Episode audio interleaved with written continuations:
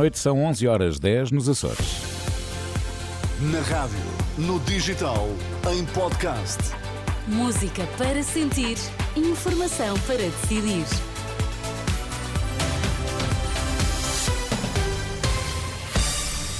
Antes da edição da noite, vamos às notícias em destaque. O Benfica segue em frente na Taça da Liga, num jogo marcado por um incidente grave com um adepto encarnado. Todo o cuidado é pouco na estrada. Em menos de uma semana de operação da GNR, já há 11 vítimas mortais.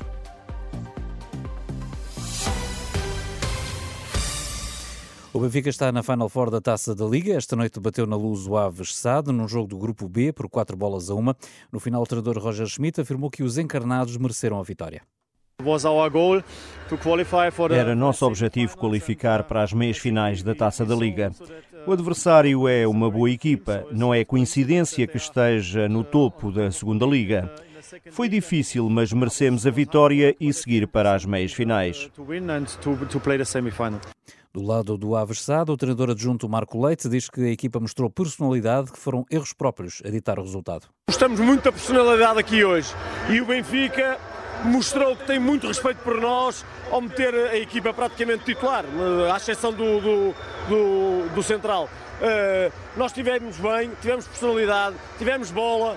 Um, é óbvio que cometemos dois erros e esses dois erros que ditam os dois gols do Benfica na primeira parte, na minha opinião, ditam muito o jogo. Declarações eh, dos treinadores no final de um jogo marcado por um incidente grave ao intervalo, quando um adepto do Benfica foi esfaqueado no interior do estádio. A Renascença, a Renascença Maria Dantier, comissária da PSP, confirma o incidente e explica que o agressor ainda não foi identificado. Aquilo que nós conseguimos apurar até o momento, portanto, durante o intervalo do jogo, eh, foi identificada uma vítima que alegadamente foi esfaqueada no seu abdômen por um canivete. Uh, e o ferimento ligeiro e do qual foi transportado para o Hospital Santa Maria, onde se encontra neste momento. O outro indivíduo está a ser uh, realizadas as diligências para o ser identificado e localizado. Maria Dantia, comissária da PSP, ouvida pela jornalista Marisa Gonçalves. Está na estrada da Operação Natal e Ano Novo da GNR o balanço ainda nem a meio não é nada animador. Entre a passada sexta-feira e o final do dia de ontem já morreram 11 pessoas nas estradas controladas pela GNR. 32 pessoas ficaram feridas com gravidade, cerca de 380 com ferimentos ligeiros. De recordar que a Operação Natal e Ano Novo vai prolongar-se até ao dia 2 de janeiro. A Comissão Europeia acaba de transferir para Portugal mais uma tranche do Plano de Recuperação e Resiliência. O anúncio foi feito esta tarde pelo Primeiro-Ministro durante os cumprimentos de boas festas ao Presidente da República, um encontro em que António Costa tranquilizou o Presidente da República quanto ao próximo governo. O Primeiro-Ministro reconheceu que a saída do Executivo acontece mais cedo do que pensava, mas pediu tranquilidade em relação ao futuro. Já Marcelo Rebelo de Sousa disse que estes oito anos de coabitação com o governo valeram a pena e também admitiu que o ciclo pudesse ter durado mais tempo. Quanto à relação entre ambos, Marcelo descreve-a como tendo sido de compromisso, mas lamenta que nem todos tenham percebido isso. As divergências mesmo quando existiam, não eram exatamente aquelas que se pensava ou não eram exatamente a gravidade que se pensava. E as convergências, quando existiam, não eram necessariamente aquelas que se pensava e com a intensidade com que se pensava. O que quer dizer que o hemisfério político a que pertence Vossa Excelência muitas vezes não deve ter percebido a forma como tratava o Presidente da República. O meu hemisfério, desde que tomei posse, nunca percebeu a forma como tratava Vossa Excelência e o Governo. Marcelo Rebelo de que recebeu António Costa e todo o elenco do Governo nos habituais cumprimentos de Natal em Belém. Pelo menos 14 mortos e 25 feridos, 11 deles em estado grave. É o mais eh, recente balanço do ataque desta tarde numa universidade no centro da capital checa. Até agora a identidade e nacionalidade das vítimas não foi divulgada. Desconhecem-se as motivações eh, do jovem que eh, atirou contra colegas. Já a seguir, a edição da noite. Edição da noite.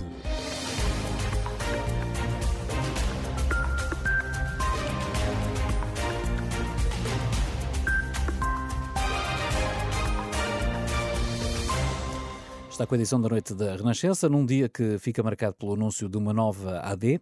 PSD, CDS e independentes juntam-se numa coligação pré-eleitoral. É o regresso da Aliança Democrática, agora sem o PPM, o Partido Popular Monárquico. O anúncio foi feito esta tarde e o acordo abrange não só as eleições legislativas de 10 de março, como as europeias em junho e ainda as eleições regionais eh, nas regiões autónomas da Madeira e dos Açores. É uma coligação que ainda terá de ser aprovada pelas direções eh, dos dois partidos, mas eh, para Silva Peneda, antigo membro do governo da AD em 1980, esta coligação pode ser útil, mas depende dos protagonistas e das políticas defendidas eh, pelos partidos.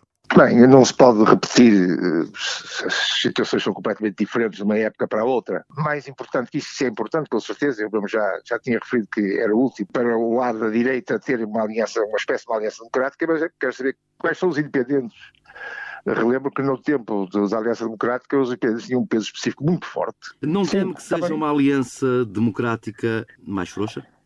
Depende agora de quais são as causas. Uh, a Aliança Democrática tinha umas causas, que era libertar a sociedade civil do poder militar, fomentar a iniciativa privada, havia todo um conjunto de causas. E eu agora pergunto quais são as causas. Será Ainda que não causa... percebeu quais são as causas de Montenegro? Não, eu para mim sugiro já eh, uma, libertar a sociedade de, da cultura de subsídio à dependência. Até a própria classe média, que uh, paga impostos, recebe subsídios para ser ajudada a, a pagar a renda de casa. Faria sentido o Chega fazer parte de uma aliança democrática? Uh, acho que neste momento as condições políticas não são muito, muito favoráveis a isso. Tenho que perguntar aos próprios protagonistas, mas é mesmo difícil neste momento.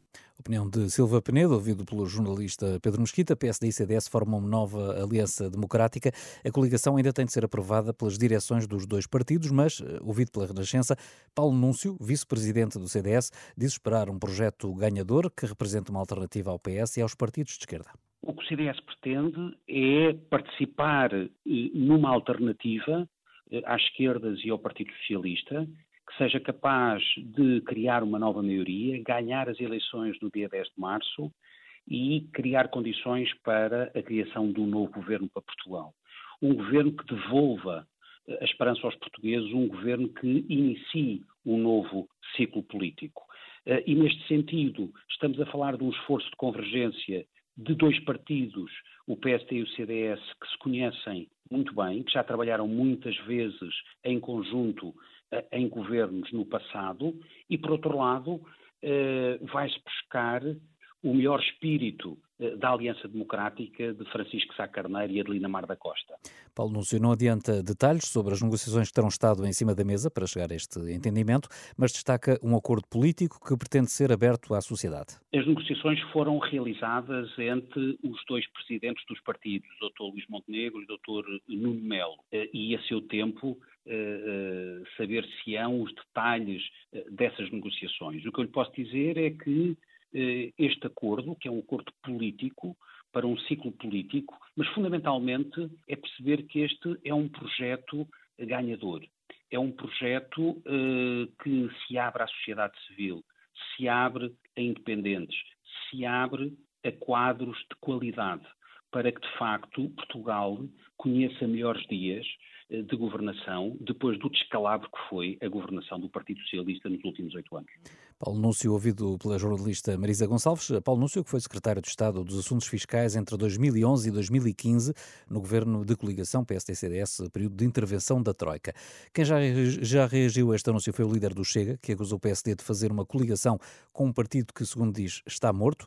No jantar de Natal do Chega, André Ventura afirmou que não queria fazer parte desta aliança e fala numa solução de passado esta coisa de ir fazer uma aliança com os mortos devia nos levar a pensar porque é que o país parou tanto hoje.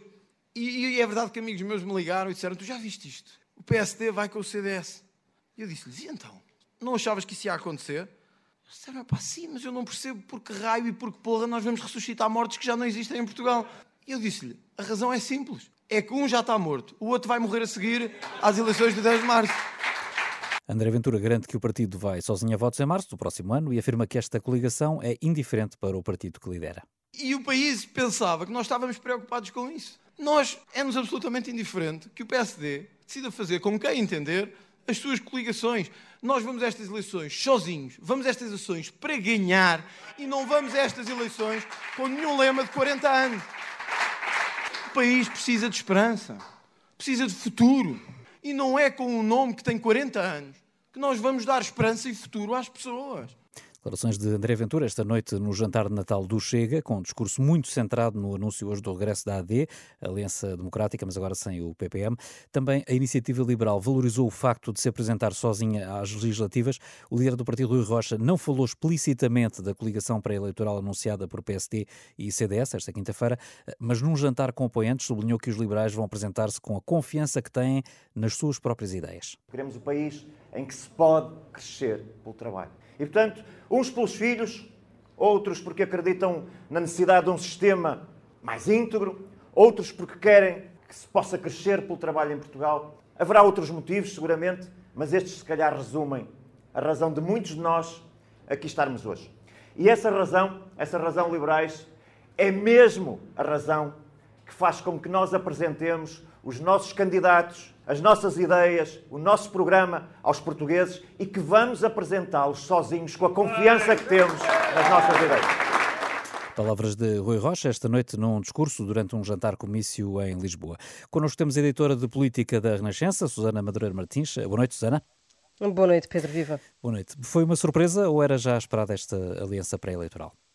É, já era algo esperado vinha sendo falada. Uh, Nuno Melo, líder do CDS, uh, estava a tentar há muito tempo convencer o PSD de Luís Montenegro de que esta poderia ser uh, a melhor solução até em termos aritméticos para os dois partidos.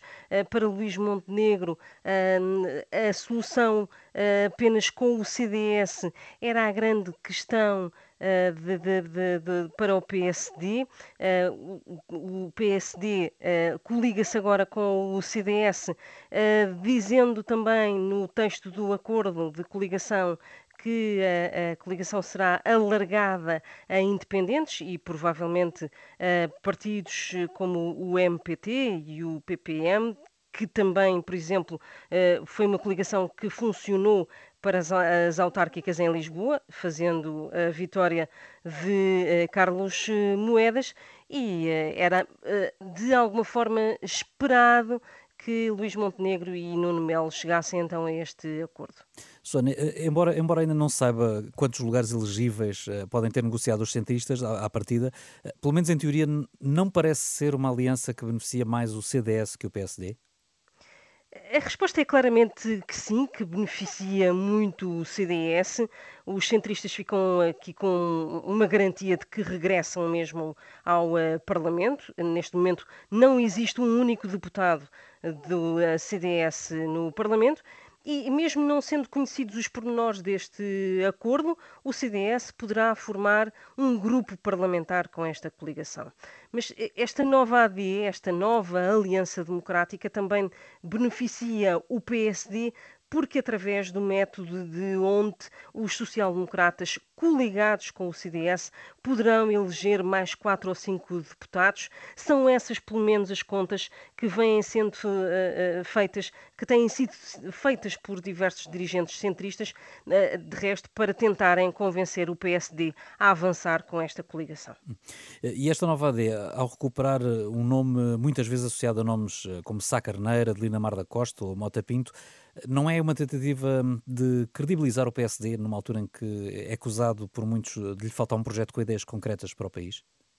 Deixa-me ver essa pergunta com algum cinismo, porque é de facto a segunda reedição da Aliança Democrática, em termos de sigla e de designação, Aliança Democrata, AD.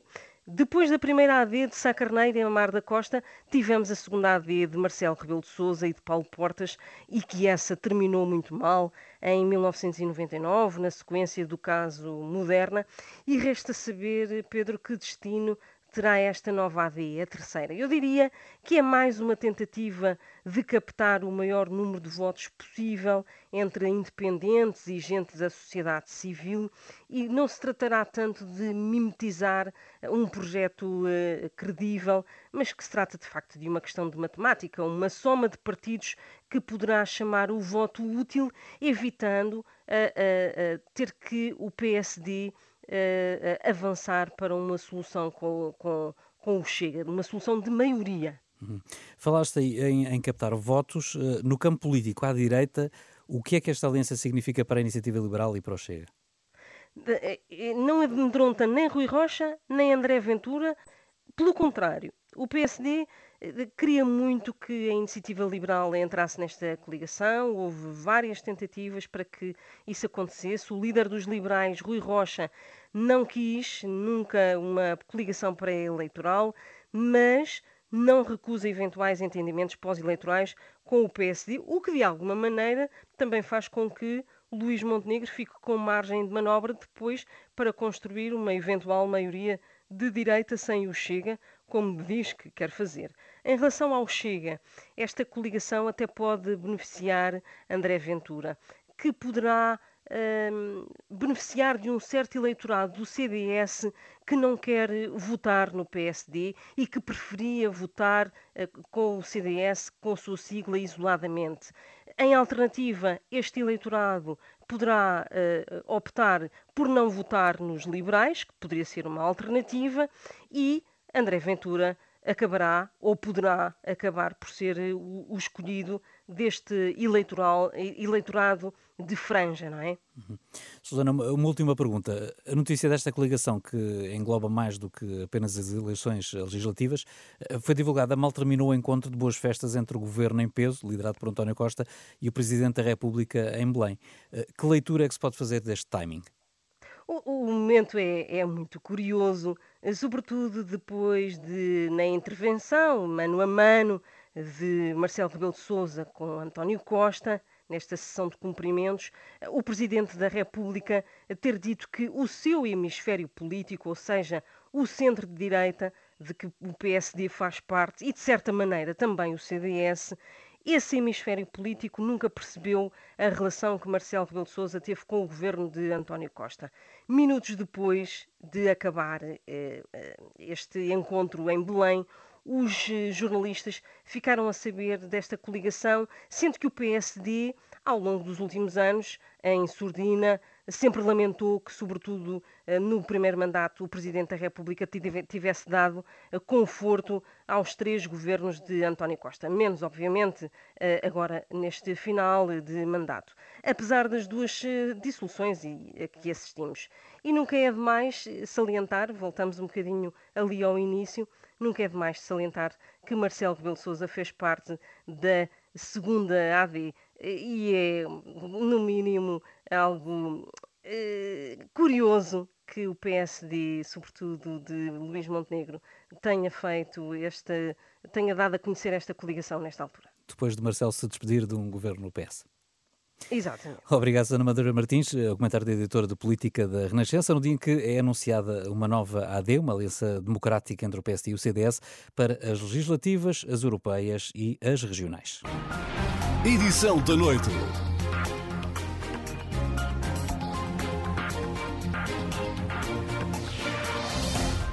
Viva está com o Hora da Verdade. O nosso convidado é Eurico Brilhante Dias, líder parlamentar do Partido Socialista, é também membro do Secretariado Nacional do Partido, faz parte também da coordenação política do atual governo em gestão. Eu sou a Susana Madureira Martins e comigo está David Santiago, jornalista do Público. Bem-vindo. Chegados aqui, Eurico Brilhante Dias, podíamos dizer que a maioria absoluta foi o pior que podia ter acontecido ao Partido Socialista? Não. Isso seria não, não entender, não, não perceber que a maioria absoluta uh, ocorreu numa circunstância muito particular e que o Partido Socialista, uh, como grande partido nacional, tem a obrigação de assumir essas responsabilidades de governo, com uma maioria absoluta neste caso, mas respondendo a um contexto particularmente desafiante. É preciso dizer que aquela maioria absoluta é uma maioria absoluta que surge no pós-pandemia, surge num quadro de recuperação e de necessidade de recuperação económica depois da pandemia, surge no quadro em que é preciso avançar rapidamente com o plano de recuperação e resiliência, e surge também num quadro político onde há, na sociedade portuguesa, uma clara sensação, para não ir mais longe, de que a solução política alternativa passava por um governo de direita com o apoio da extrema-direita que hoje, como sabe, tem já um grupo parlamentar na Assembleia da República. Quando, à nossa esquerda, quer o Partido Comunista Português, quer o Bloco de Esquerda, uh, não se mostravam, em particular para o eleitorado de esquerda, como soluções confiáveis, fiáveis, para garantir estabilidade política e para garantir que de hoje para amanhã o poder não acabasse nas mãos da direita. E por isso o Partido Socialista tem uma maioria absoluta nesse quadro político, com uma liderança clara do meu camarada António Costa. A propósito da, da liderança de, de, de, António Costa, vivemos agora uma situação sui generis em que o primeiro-ministro em funções não é o líder um, do PS. Por um lado, eu perguntava-lhe se isso poderá dificultar um, a afirmação da liderança de Pedro Nuno Santos. Por outro lado, se acha que há aqui um risco de ter um PS a duas velocidades? Não, eu, vamos lá ver. Nós somos um partido que é muito plural e diverso, eh, mas que já mostramos no passado recente e até no passado mais longínquo que temos uma organização que funciona. O secretário-geral do partido é o Pedro Nuno Santos, eleito uh, no último sábado. Os militantes do PS participaram ativamente num processo interno. Uh, 40 mil votantes é muito assinalável. E, neste momento, a condição política que nos levará às eleições do dia 10 de março é a condição política do secretário-geral e das equipas que forem sendo constituídas naturalmente. O primeiro-ministro tem uma incumbência de levar o partido, de levar, neste caso, o governo, não o partido, o governo, até às próximas eleições, estando em gestão. E eu penso que nós demos todos os passos necessários, inclusive aqueles mais cénicos, eh, se quisermos, eh, para mostrar ao país que percebemos onde é que está a condução política, que é o trabalho que tem que fazer o meu camarada António Costa como Primeiro-Ministro. Não vamos ter aqui hum. uma liderança bicéfala? Não, não. O PS não tem uma liderança bicéfala. O PS tem um secretário-geral eleito, que está em funções já, e esse secretário-geral é o Pedro Nuno Santos. Isso uh, os militantes do PS compreendem e a sociedade. Perguntar-lhe o que é que é um bom resultado para o PS e, por outro lado, o PS deve pedir a maioria absoluta? O PS nunca pediu a maioria absoluta. Aliás, mesmo nas últimas eleições, nas últimas... nós não fizemos um pedido de maioria absoluta. Um bom resultado é, como qualquer partido, nós queremos ter o maior número de votos possível. E, portanto, isso para nós é muito importante. Metade eu... mais um. Isso é uma maioria absoluta. Eu disse que é o maior número de votos possível. O maior número de votos possível que garanta ao país ter um governo estável. Mas ficar pouco atrás do PSD é um bom resultado? Não, nós queremos ganhar as eleições. Ah. Quer dizer, nós somos um coletivo, eu não vou, eu não vou determinar fasquias ao meu secretário-geral, eu faço parte do coletivo, sou líder parlamentar, também tenho as minhas responsabilidades e, portanto, não vou começar aqui a dividir responsabilidades. Devo dizer que queremos ganhar as eleições, temos condições para ganhar as eleições, todos os estudos de opinião que vou conhecendo indicam claramente que o PS continua à frente das, das, das, das sondagens e isso uh, transmite ao conjunto dos militantes a ideia que é um combate difícil, porque evidentemente é um combate difícil depois de uma crise política, mas que apesar de tudo, a estabilidade, a capacidade governativa uh, ainda reside muito ou reside no PS. E, portanto, o maior número de votos possível para garantir que com essa força é o programa do PS, no essencial, que chega aos portugueses, porque achamos que é o melhor para, para servir o Mas país. Mas no caso de haver uma maioria relativa, não é? O PS teria sempre de pedir ajuda aos parceiros de esquerda. Com uma maioria de esquerda. Mas eu, eu acho que hoje em dia o, o que está em causa eh, no, na sociedade portuguesa não é saber se há uma maioria de esquerda ou uma maioria de direita. Claro que isso é muito relevante se o PS ganhar as eleições e se formar uma maioria à esquerda, eh, não tendo o PS maioria absoluta, somos todos, todos, sem exceção, todos à esquerda, corresponsáveis por dar ao país uma, uma solução governativa. Isso parece-me evidente. A responsabilidade do PCP e do Bloco também existe. E claro que existe. Exatamente. Mas Pedro Nuno Santos, curiosamente, não tem querido hum, não, dar não. esse passo de que pode vir a precisar dessa esquerda, não é? Eu, eu não terminei a, a resposta. Eu disse: se a maioria for à esquerda, Todos nós temos essa responsabilidade, todas as forças políticas de esquerda. E isso, hoje, para o conjunto dos portugueses, não é um tabu. Mas também sabem, como sabem do passado não muito longínquo, que só a força do PS consegue fazer avançar o país num quadro atlantista, europeísta, e que essa correlação de forças é muito importante para fazer avançar o país. Votar no Bloco e no PCP não é a mesma coisa que votar no PS e a correlação de forças é muito importante, como disse também o secretário-geral Pedro Nuno Santos, para nós conseguirmos governar o país com estabilidade, mas num sentido europeísta, atlantista, para um país que faz parte da área do euro e que tem um conjunto de responsabilidades. Mas aquilo que o país discute hoje não é isso. A pergunta que se faz aos, aos, aos portugueses, e que os portugueses fazem já agora, peço desculpa, é se o PS ganhar as eleições, como é a forte expectativa que tenho, e apesar de tudo não, não se constituir uma maioria à esquerda, assumindo o, o, o Dr. Luís Montenegro que não governará com o Chega, coisa que, que eu não acredito muito, é evidentemente saber se o PPD-PSD aquilo que fará não será viabilizar um governo liderado pelo PS.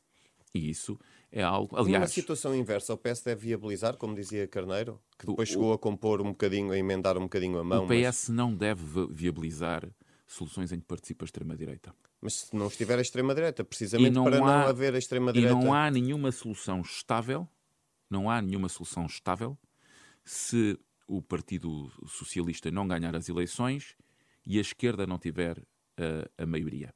Se o PSD, aquilo que eu não acredito que venha a acontecer, ganhar as eleições e tiver um, à direita uma maioria, terá que resolver com o Chega a forma, não é como quer governar, é a forma como lidará com a extrema-direita. Eu não acredito que se a direita tiver uma maioria, o Chega não seja a solução. E por isso o Chega é um problema do PPD-PSD, não é um problema do PS. Connosco não passa. Mas está, mas está a ignorar nós... um cenário, eu, eu, eu, vou insistir porque está uhum. a ignorar um cenário, que é, se houver maioria de direita, mas o PSD não quiser depender do Chega, se o PS está disposto a viabilizar os orçamentos da mesma forma que disse que espera que o PSD faça é. para... Esse, no... esse cenário não vai acontecer. Quando eu digo que não vai acontecer é assim, se houver uma maioria à direita, o PSD vai fazer um acordo com o Chega. Okay. Não tenho a menor. Portanto, não vale a pena elaborarmos num cenário. Quer dizer assim, vai o PS viabilizar um governo do PSD para que o PSD não. Isso não vai acontecer. Se a direita tiver maioria, mesmo que o PS ganhe as eleições, não tenho a menor das dúvidas. O país terá um governo de direita com a extrema-direita. O PS está obrigado a ganhar estas eleições. Pedro Nuno Santos exige-se essa uh, responsabilidade. O PS quer ganhar as eleições. Todos queremos ganhar as eleições. A questão da exigência democrática de vitória é, penso, pouco razoável. O PS quer ganhar e nós não nos devemos desviar dos objetivos. No dia 10 de março, estaremos todos juntos a avaliar o resultado, que é um resultado coletivo. E que eu acho que temos todas as condições para ganhar e para vencer. E se Pedro Nuno Santos não conseguir essa vitória, Pedro Nuno Santos tem de repensar a sua liderança ou é confortável para o PS ter, continuar a ter Pedro Nuno Santos eh, como líder da oposição. Não seria a primeira vez que o Partido Socialista tem um líder que não tem um resultado eleitoral desejado e o líder, permane e o líder permanece como líder. Aliás, aconteceu com Eduardo Ferro Rodrigues, se bem nos lembramos, nos idos anos de, de 2002. Depende do resultado eleitoral. Não é, depende. Mas se o resultado eleitoral for um mau resultado e uma derrota muito forte... São cenários hipotéticos que no dia, no dia de hoje é muito difícil. Eu Uh, o secretário-geral acaba de ser eleito. Vamos trabalhar com ele para ganhar eleições, solidariamente como partido, que na sua pluralidade e diversidade, não é? Que, porque é foi uma, foi uma, disputa interna, aliás, bastante interessante mesmo ao nível dos resultados uh, da, da, eleição interna, uh, nós vamos estar coesos, é isso que é preciso, coesos e unidos para ganhar as eleições. O PS não se sente obrigado a despachar um líder recém-eleito se o resultado for mau? Não, e despachar é uma, é um verbo péssimo para, para esta circunstância. Acho que nós não estamos aqui para fazer. O Pedro Nuno Santos não precisa de fazer um tirocínio nas eleições. É líder do PS, teve 60% ou 61% dos votos nas eleições internas, e aquilo que nós temos que fazer agora é coletivamente enfrentar uh, uh, em conjunto estas eleições. Já falou em, em, na questão do atlantismo, do europeísmo. Olhando um bocadinho para a política interna, nós sabemos que, por exemplo, Pedro Nuno Santos defende um ritmo mais lento de redução da dívida hum. pública. Uh, do, do, que aquilo que tem sido seguido pelo, por este governo e por este Ministro das hum. Finanças, uh, defende a recuperação total do tempo de serviço em que as carreiras das pessoas estiveram congeladas. Eu lhe pergunto, por um lado, é se há aqui o risco de hum, Pedro Nuno Santos, como Primeiro-Ministro, eh, digamos assim, desbaratar este legado. Como é que, como é que encara isso e, e o que é que acha que, que, que, deveria ser feito nessa matéria se fosse o PS uh, o próximo governo?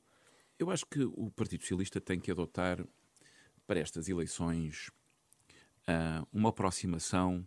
No fundo, pôr em causa a política das contas certas, é essa a ideia? Não, eu acho que o, a, a, política das contas certas é um património coletivo do Partido Socialista, não é do secretário-geral A ou do secretário-geral B. Foi muito importante para o país e foi também muito importante para o PS, eu devo dizê-lo. Mas Pedro Nuno Santos tem uma visão diferente no uso do excedente orçamental, não é? Vamos por exemplo, ver. é contra o Fundo Medina, por exemplo. Eu acho que o Fundo Medina é uma boa ideia. E sempre achei... Pedro Nuno Santos acha que não. Eh, eu acho que o PS vai olhar para estas eleições e vai construir um programa eleitoral. Uh, programa eleitoral que eu espero que seja construído de forma coletiva, aberta, com militantes do PS, provavelmente com personalidades que não são militantes do PS. Iremos seguramente desenhar um programa. Portanto, algumas dessas questões devem ser vistas no quadro geral das políticas. Vou dar só um estar... exemplo. Do... Isso já não devia estar a ser apresentado neste não, momento, não eu... é um erro, porque o tempo está a passar. Bem, o, o tempo é o tempo que temos, dada a circunstância. Eu acho que pedir mais velocidade é capaz de ser. Eh, nós tivemos eleições no sábado e eh, agora, perdoem uma expressão prosaica, quase em jeito de brincadeira, agora mete-se o Natal. Nós temos congresso na primeira semana de janeiro. E eu penso que a primeira semana de janeiro é o congresso eh, do partido, é um momento importante de afirmação do partido. Espero que seja um momento de afirmação da unidade do partido dentro da sua diversidade e da sua pluralidade. E nesse momento nós começaremos a vislumbrar aspectos que dizem respeito ao programa do governo e, em particular, ao programa eleitoral do Partido Socialista. Portanto, esse é o tempo que temos para umas eleições que são 10 de março, portanto, teremos um janeiro muito exigente e um fevereiro muito exigente. Agora, o tempo que temos desta vez é muito diferente do tempo que tivemos em 2015 para preparar o processo eleitoral. Agora, pedir que umas eleições que foram no sábado, estamos a meio da semana mais ou menos, esta semana estamos a fechar um conjunto de questões, peço, penso que é difícil. Quanto ao Fundo Medina, que era uma pergunta que me fez, eu queria uhum. deixar a seguinte nota. O bom São senso manda que uh, Pedro Nuno Santos uh, possa aproveitar esta ideia do Fundo Medina ele deve ser eh, bem refletida. Agora, mais uma vez, eu não quero. O Pedro Nuno Santos, nós, nós, o PS, que vai a eleições no dia 10 de março, nós eh, cumprimos programas do governo e cada vez que terminamos um, há outro para fazer e há novos problemas para resolver. Mas devemos refletir coletivamente e dizer que, a partir de um cenário macroeconómico a partir do desenvolvimento de políticas públicas, seguramente algumas dessas questões podem ser então, ponderadas. O, ou seja, o que me está a dizer é que esperam convencer Pedro Nuno Santos a incluir outro tipo de propostas naquelas que venham a ser as, as políticas e o programa eleitoral do PS, por exemplo, no Fundo Medina. Eu acho que nós temos que ter um processo participado. Eu falou de uma boa derrota.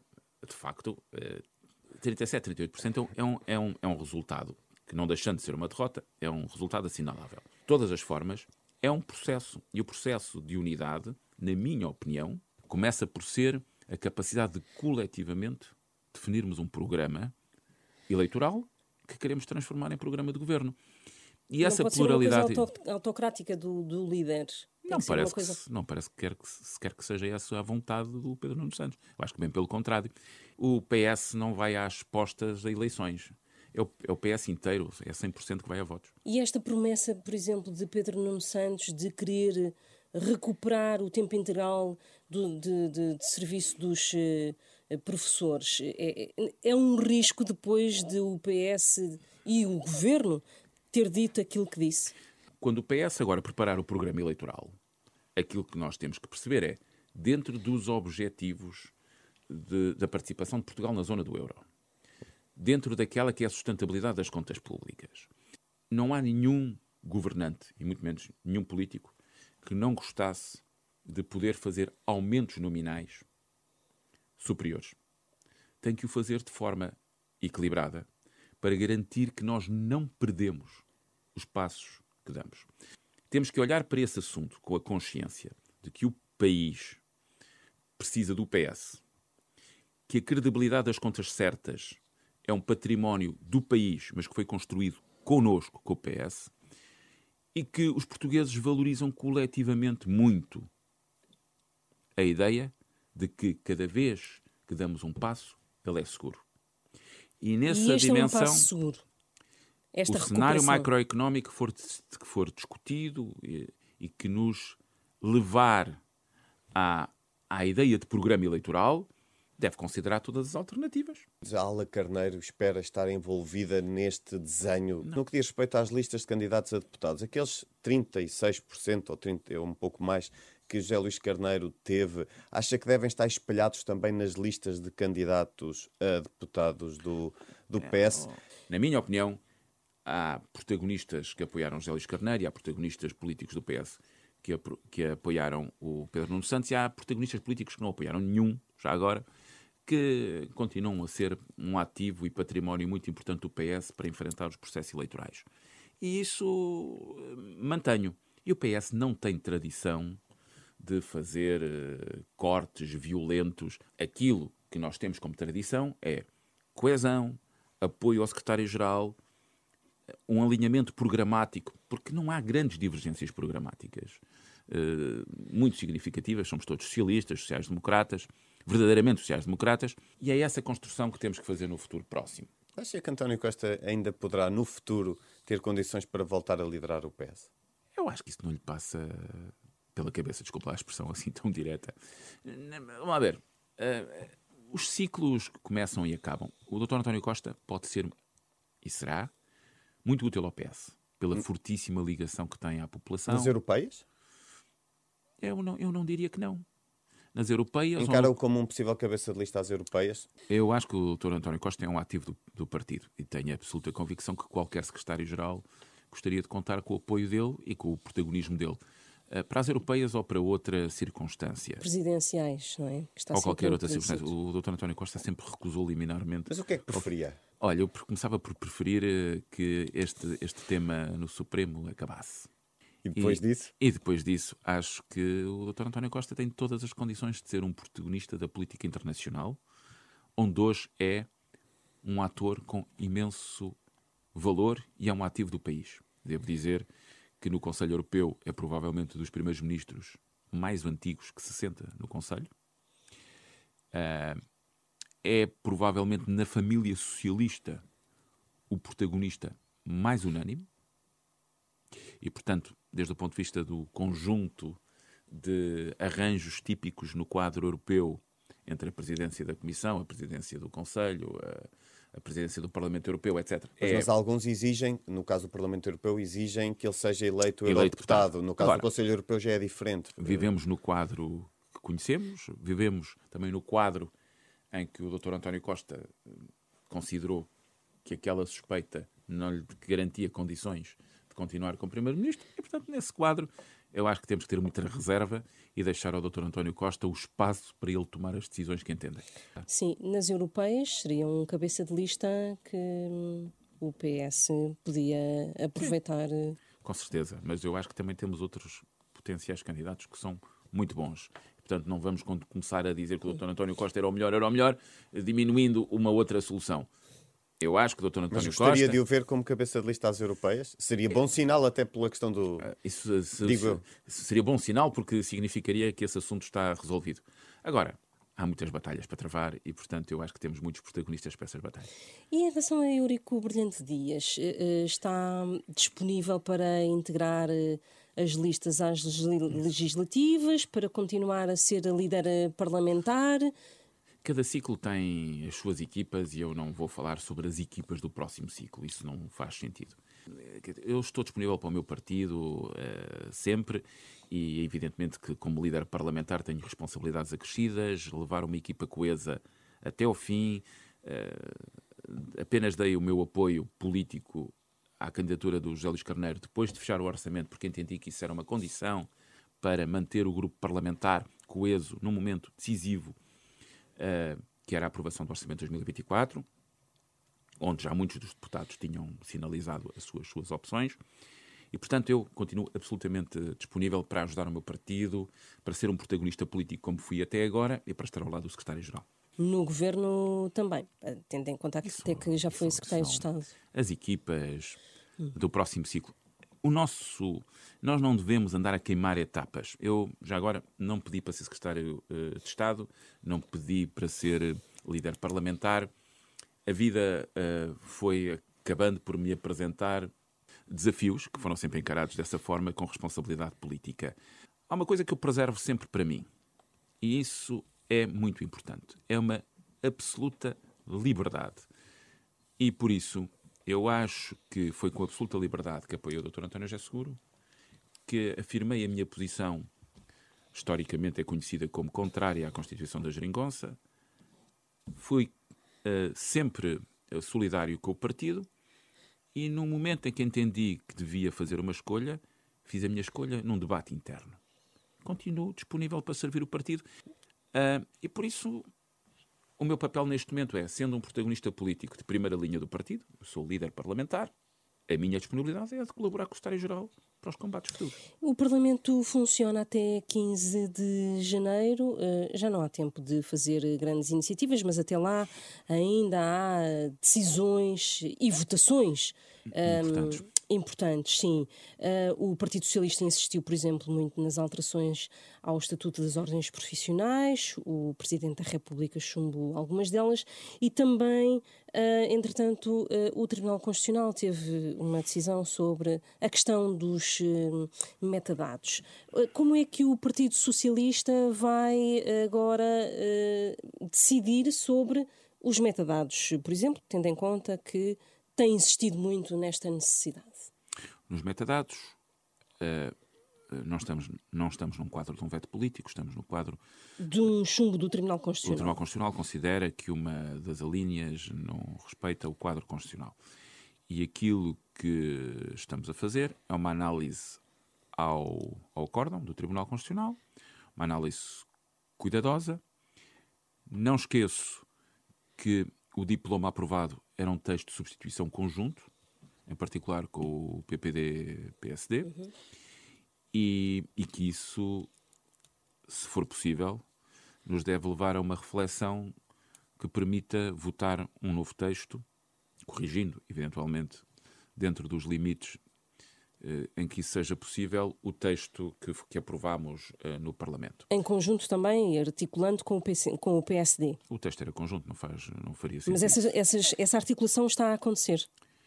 Uh, nós ainda estamos a analisar, e portanto nós estamos a analisar o acórdão, mas metodologicamente o que faz sentido é da análise, da análise olhar para o assunto e perceber se ainda o podemos resolver até 15 de janeiro. E é Aliás, o último dia de, de, plenário será 11 de janeiro, em bom rigor. Mas é possível ainda, antes da dissolução? Faríamos um esforço uh, para poder perceber como o faríamos. Uh, e esse é um caminho, uh, porque o país precisa. Agora, o, o, problema não é português, como se sabe. É? Nós uhum. temos um problema de jurisprudência do Tribunal de Justiça da União Europeia que tem vindo a colocar questões importantes sobre a conservação de metadados e sobre o período de conservação desses metadados das comunicações eletrónicas. Uh, e essa tem sido uma restrição, que é uma restrição que tem feito com que noutros Estados-membros também tribunais constitucionais tenham vindo a dizer que as normas aprovadas pelos seus parlamentos sejam também inconstitucionais. E como é que Portanto, é nós temos dar a olhar... volta ao uh, veto? Não é fácil. Se calhar o mais fácil, o mais fácil seria termos uma boa solução europeia. Ou seja, uma retificação que permitisse uma outra, dentro do, or, do ordenamento jurídico europeu, europeu alguma coisa que eh, colmatasse ou desse resposta ao, ao, à jurisprudência do Tribunal de Justiça e a partir daí poderem os Estados-membros avançar. Portanto, a alteração Mas eu ainda fora, acho. Uh, Mas ainda nem acho, essa é garantida, não é? Nem essa hum. seria garantida. Uh, ainda acho que dentro do quadro constitucional vigente em Portugal, considerando o acórdão, eu acho que ainda há espaço para olharmos para uma solução que teria que ser bastante criativa e inventiva de resolver este problema. Em que sentido? No sentido de podermos olhar para aquilo que é conservação e o acesso a dados para efeitos de investigação em sede judicial com a tutela de um juiz. É disto que estamos uhum. a falar. E, portanto, eh, eu penso que podemos dar alguns passos em frente, sempre com esta questão muito e difícil de resolver. Ordens, eh, o PS vai confirmar os estatutos que foram votados eh, pelo Presidente da República sendo que mesmo os que não foram votados houve alguns recados, e sendo que o próprio PS eh, já admitiu eh, que o processo não foi muito bem conduzido, não é? Em termos parlamentares, que houve aqui demasiada pressa. E isso é uma luta que o Partido Socialista tem, que mantém E, portanto, eu diria, e eu não quero avançar decisões que só posso afirmar depois de uma reunião do grupo parlamentar, porque há aqui uma democracia interna que eu gosto de respeitar. E já agora, com o secretário-geral uh, em funções, que também é importante dizê-lo. Agora, na minha opinião, os passos seguintes, olhando com cuidado, porque fazemos sempre, para as comunicações que Sua Excelência, o Sr. Presidente da República, faz ao Parlamento, eu não, não acho razoável que o Partido Socialista chegue às eleições de 10 de março sem resolver este uh, problema. Mas a única forma de resolver até 10 de março é confirmando. Não há outra. A sua conclusão é, é, é clara como a água. Por isso, eu tendencialmente diria, eu já disse, não quero colocar a questão. Eu, a minha perspectiva tendencialmente é dizer o PS deve confirmar na Assembleia da República. O, o Presidente da República tem esta semana mais uma sessão de cumprimentos de boas festas, quer com o Governo, quer com o uh, Parlamento. O PS vai dizer exatamente o que a Marcelo Rebelo de Sousa. Obrigada por. Uh... Nos cumprimentos de boas festas é isso que se deseja, não é? Portanto, boas festas e, e, um, e um bom ano novo. Uh, eu acho que uh, as instituições devem não só manter a cordialidade, mas a cooperação institucional. E é isso que o PS tem sempre defendido, mesmo quando naturalmente discorda de, Sua Excelência Sr. Presidente da República. aliás, tem discordado mais ultimamente, é, é, é bem verdade. Acho que qualquer análise de frequência percebe-se que o número de discordâncias uh, aumentou, mas isso uh, não nos deve inibir de, na, na cordialidade institucional, de não só desejar boas festas ao Sr. Presidente da República, mas como um bom 2024, porque evidentemente nós temos coletivamente um ano 2024 muito desafiante e o Sr. Presidente da República uh, também, porque o resultado das eleições neste momento é incerto, a possibilidade de se instalar no país um bloqueio institucional. Devemos fugir dessa ideia de bloqueio institucional e isso pode exigir, e seguramente vai exigir ao Presidente da República muita cabeça fria e muito sentido de. A tendência pode ser para uma terceira dissolução. É preciso votar no PS. É porque António Costa já, já uh, veio trazer esse fantasma. Uh, Não é um fantasma, é uma realidade muito objetiva. Há esse risco. Que ressalta de qualquer sondagem. Uh, vamos lá ver. aquilo que eu digo é: eu já no passado disse que havia riscos de que o país tivesse um bloqueio institucional e de não termos um governo imediatamente a seguir às eleições. Isso em particular se levássemos a sério, eu já disse que não levo, a afirmação do líder do PPD-PSD que nunca se coligaria com o Chega. É? Essa circunstância de bloqueio é preocupante. E, portanto, nós tínhamos e temos uma maioria absoluta construída a partir de janeiro de 22, porque os portugueses escolheram ter estabilidade. Esta maioria, de 120 deputados, não fraquejou em nenhum momento. Eu, como líder parlamentar, devo dizer que ao longo desta legislatura todas as votações foram criteriosamente analisadas e permitiu garantir a estabilidade política ao país.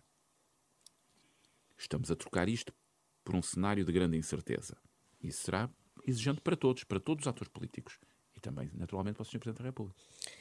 Uh, agradeço a Eurico Brilhante Dias, líder parlamentar do Partido Socialista. Está assim terminado mais uma hora da verdade, que regressa na próxima semana e de registar que este programa teve a assistência técnica de Rui Glória.